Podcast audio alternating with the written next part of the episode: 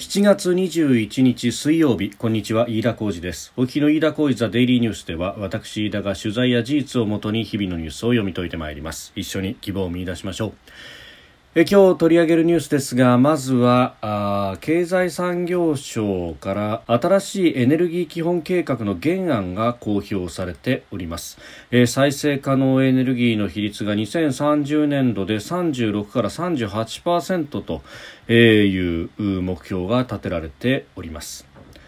えー、それからアメリカとドイツがロシア産の天然ガスをドイツに運ぶパイプライン、えー、ノルドストリーム2の観光を容認することで合意に達したと報じられております。えー、アメリカのウォール・ストリート・ジャーナルが報じております。えー、アメリカ政府は長い間このノルドストリーム2の敷設には反対していたんですけれどもバイデン政権はこの政策を転換するということです。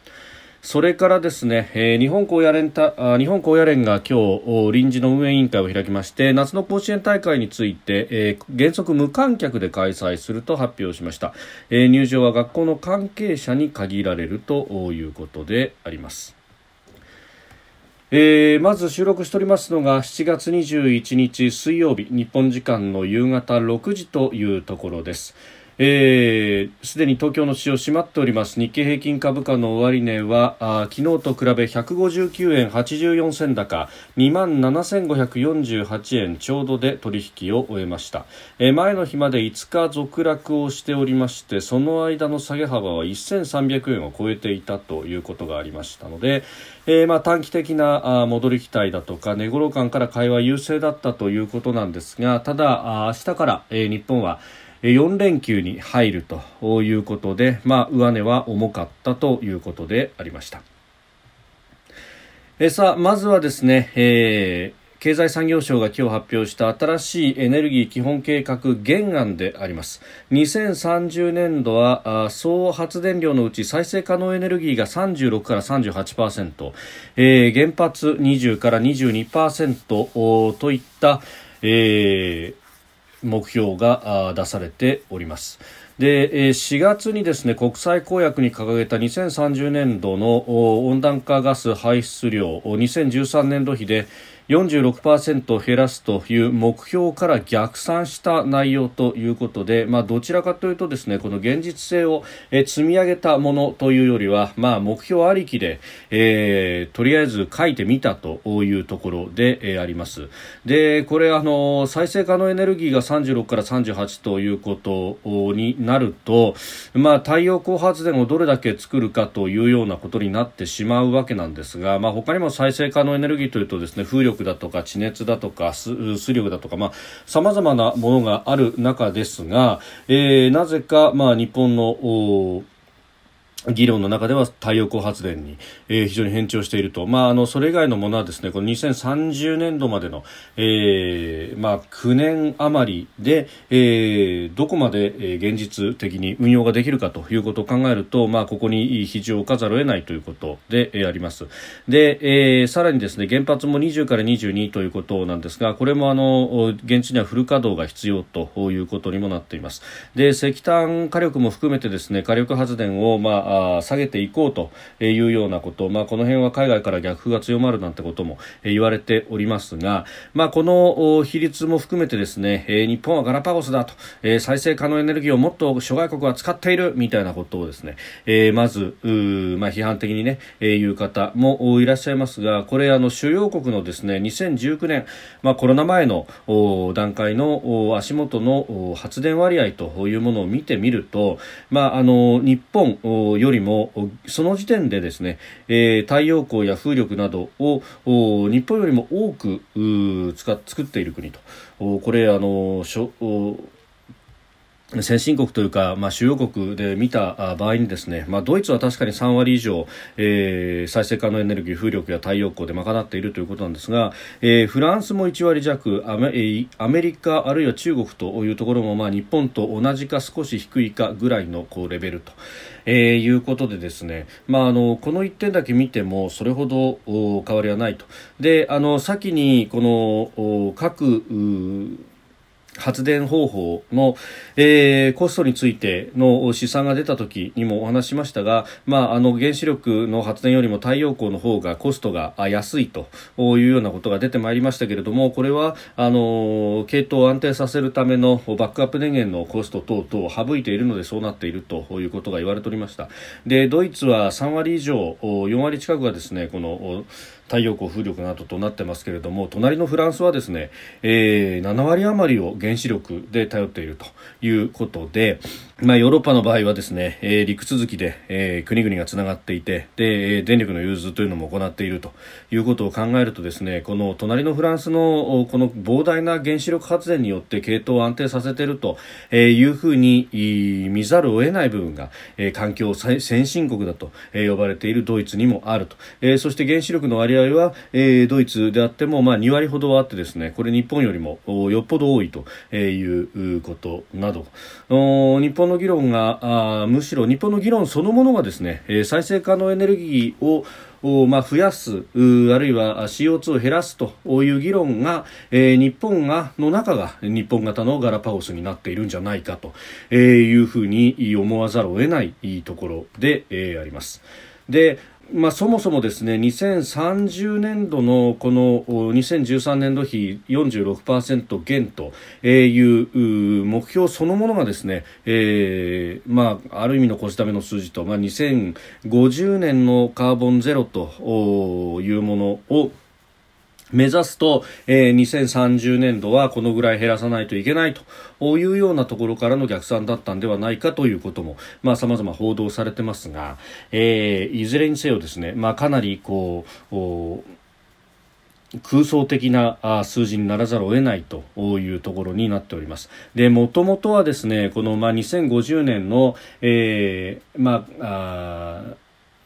カーボンニュートラルというものが、えー、発表された、まあ、これはあの去年ですね、えー、去年の9月に菅政権が発足して、えー、そして、まあ、最初の演説の中にも盛り込まれておりました。けれども、まあ、これが一つの菅政権の看板にもなるということが言われてました。でその当時、えー言われていたのは、まあ、そんな中で新しいエネルギーも含めてのベストミックス、まあえー、自民党内でも議連が作られましたけれどもその第1回の、えーまあ、ゲストスピーカーとして呼ばれたのが電力の、ええー団体のトップだったというようなことからですね、まあ、そして原子力についての話もあったということで、まあ、この外からの圧力 CO2 を減らさなければならないという圧力の中で、えー、原子力発電についても、えー、またあ見直していこうじゃないかと。ういうようなですね目論みは間違いなくあっただろうというふうに言われています。私も取材で、まあ、そういった意図はあるんじゃないかということはさまざまな筋からも、えー、聞いておったわけですが、えー、これも、まあ、またあの原発について、えー、かなり再稼働あるいは、えー、新増設というものについては消極的、えー、新増設については、まあ、あどうやら原案には盛り込まれなかったというようなことが言われておりますがこれ、あの公明党などはですね相当ここに対して、えー、ネゴシエーションをしたというようなことも、まあ、言われております、えーまあ、世論的にも選挙の前で、えー、そういった刺激的なことは、まあ、書きたくないというようなところもあったのかもしれませんけれども他方ですね、えー、2030年度と、まあ、あとすでに10年切っているという中で、まあ、あのこのまままの状況でいくと、まあ、この目標というのは、まあ、間違いなく机上の空論で終わってしまうという、えー、ところであります。まあ、その辺本当にやる気があるのかというところ。梶山経済産業大臣はですね、あの例の電力政策その再生可能エネルギーのコストは安いんであるというような試算が出されたその直後にですね、まあ、あのコストについては、うん、系統安定性だとかあそのバックアップのものというのも、えー、一緒に考えなければいけないということをですね、えー、試算が出た直後の会見の中でも言っていたりと非常に現実的なところを申し述べているところがあるんですが、まあ、ただあのそれをですね、まあ、そのこう、まあ、ある意味の理詰めでの部分を結局官邸であるとかがうん目先の政治的な、まあ、リスク計算のもとでですね、まあ、あの言ってしまえば選挙と総裁選ということになりますが、えー、ここを前にして、えー、全て弱腰というかぐずぐずになってしまっているというような構図が見て取れるというところであります。で結局ですね再生可能エネルギーをじゃあ増やすとどうなるかっていうと、えー、その分の再生可能エネルギーの賦課金というものが、えー、またあ膨大になってくるということで、えー、CO2 削減のために、えー、どこがコストを払うかということになると最終消費者であるところの家計がこれを賄うということになってくると社会保険料も上がっている消費税も10%に上がったさらにコロナ増税まで噂されている中で、えー、電力料金というものも、上がってくると家計にとっては厳しいものばかりがメニューとして並んでくると、えー、いうことになってしまうと。いう中で、えー、本当にこれでですね、まあ、家計の部分からも立ち行くのかと、えー、これで経済を冷え込ませてしまって果たしていいのかと、えー、いうこと、まあ、これは梶山大臣は前々から持論としても主張していらっしゃるというふうに私も聞いておりますが、まあ、この辺をですね総合的に考えたときに何かこう目先の CO2 ばかりに目を奪われてですね全体最適というものを、えー、見失ってはいないかということがまあまあ、拭えないという感じになっております。えー、それからですね、えー、アメリカとドイツがロシア産の天然ガスをドイツに運ぶパイプラインノルドストリーム2の観光を容認することで合意に達したとアメリカウォール・ストリート・ジャーナルが報じております。でアメリカはですね長い間このノルドストリーム2の敷設に反対しておりました、えー、これですねノルドストリームっていうパイプラインがもともとあって、まあ、これは、えー、ヨーロッパの陸上を通って、えー、西ヨーロッパまで、えー、ロシア産の天然ガスを運ぶというものでした。でその沿線にはウクライナなどもあってですね、えー、通貨料という形で受け取っていた部分があるわけなんですがあの今回のこのノルドストリーム2は基本的にあの海の中を通ってくるというもので、まあ、そういったところをスキップしてですねでそしてあの直接需要地であるところのドイツに陸揚げができるというものでありました。まあ、もともとドイツは、えー、これによってですねエネルギーの安定的な供給というものをやろうという、えー、そしてロシアにとってはまあ様々制裁が加えられている中で天然ガスのですね、うん、まあ、あの、仕向け先として、まあ、大きな需要と、えー、そしてお金払いも良いというドイツと、まあ、組むと。で、しかも、まあ、メルケルさんはもともと東ドイツの出身であって、まあ、あの、話すことが容易であると、まあ、実際ねロシア語も話せるというような話もありますので、えーまあ、あのその辺でですね、まあ、メルケル政権のうちに何とかしておきたいというようなこともあった。で他方、ウクライナについて、まあ、国際法違反というふうに、えー、アメリカは言っておりますし、まあ、西側諸国はそれぞれ制裁をしているという中で、まあ、これは制裁破りに近いような形でですね、えー、新しいパイプラインができてしまうということで、まあ、アメリカは反対していた、まあ、これあのウクライナであるとか、まああの他にもですね、えー、ロシアに対して、まあ、非常に警戒心を示している国々というところは、まあ、ずっとこう反対をしていたわけなんですが、えーまあ、ポーランドなどもですね非常に反対をしていたという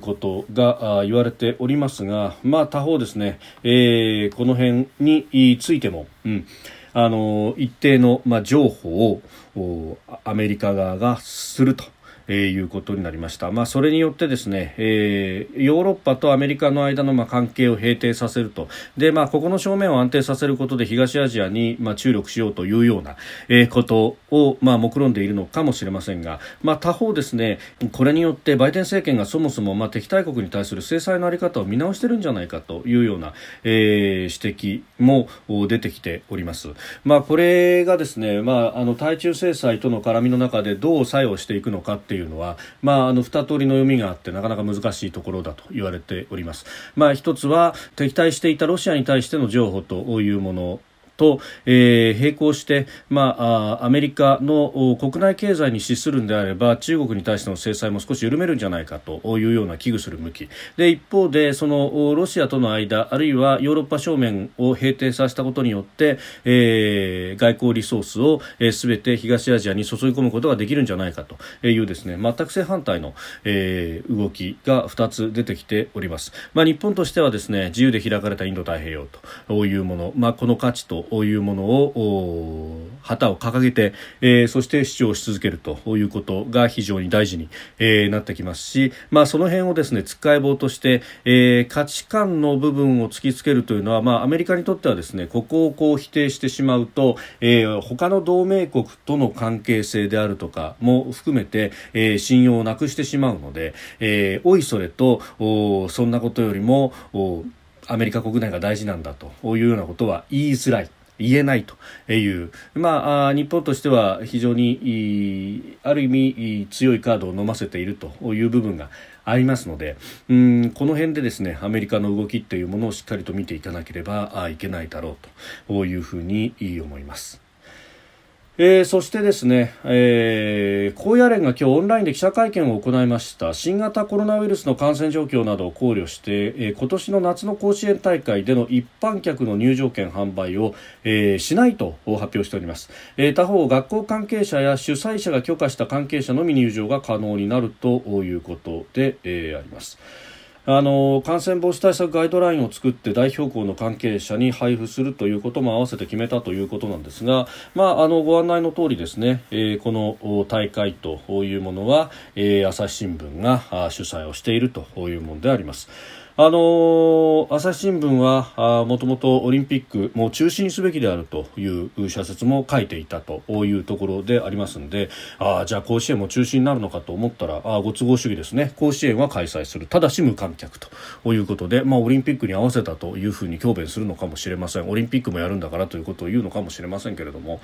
まあ、あの私個人としてはオリンピックもきちんと開催すべきだしそして、えー、感染対策をきちんとやった上で、えー、夏の甲子園だって、えー、開催すべきだと。まあもちろんですね、この開催時期においても、えー、こんな夏のクソ暑い真っ昼間にやることが果たして、えー高校球児にとっていいのかということは、まあ、別の議論としてありますけれどもただ、あの高校生高校球児たちの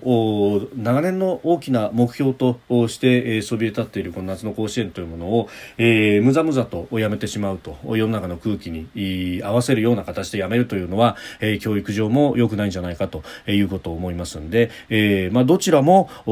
感染対策をきちんとやった上でですね、えー観客も入れてやるべきだと。あの日本が誇るスーパーコンピューターの富岳もですね、えー、じゃあお客さんをどのぐらい入れれば感染のリスクがどのぐらい高まるかというような複雑な計算もですね、えー、やってくれると。そして国立競技場も阪神甲子園球場も、えー、風が吹き抜ける屋外であるということなどなどを考えると。そして、えー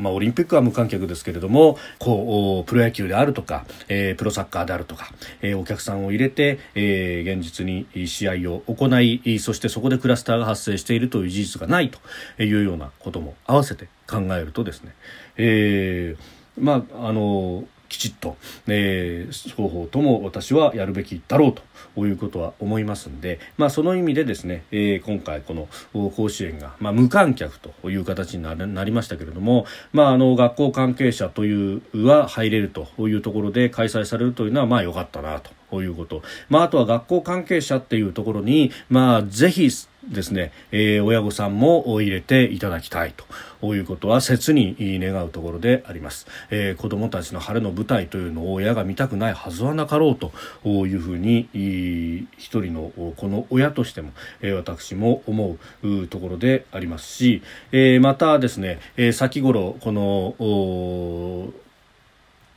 ありました。あの学校の関係者がコロナにかかったけれども、えー、野球部とは何の関係もなかった人たちだったと。にもかかわらず、えー、試合があ試合というか、えー、出場を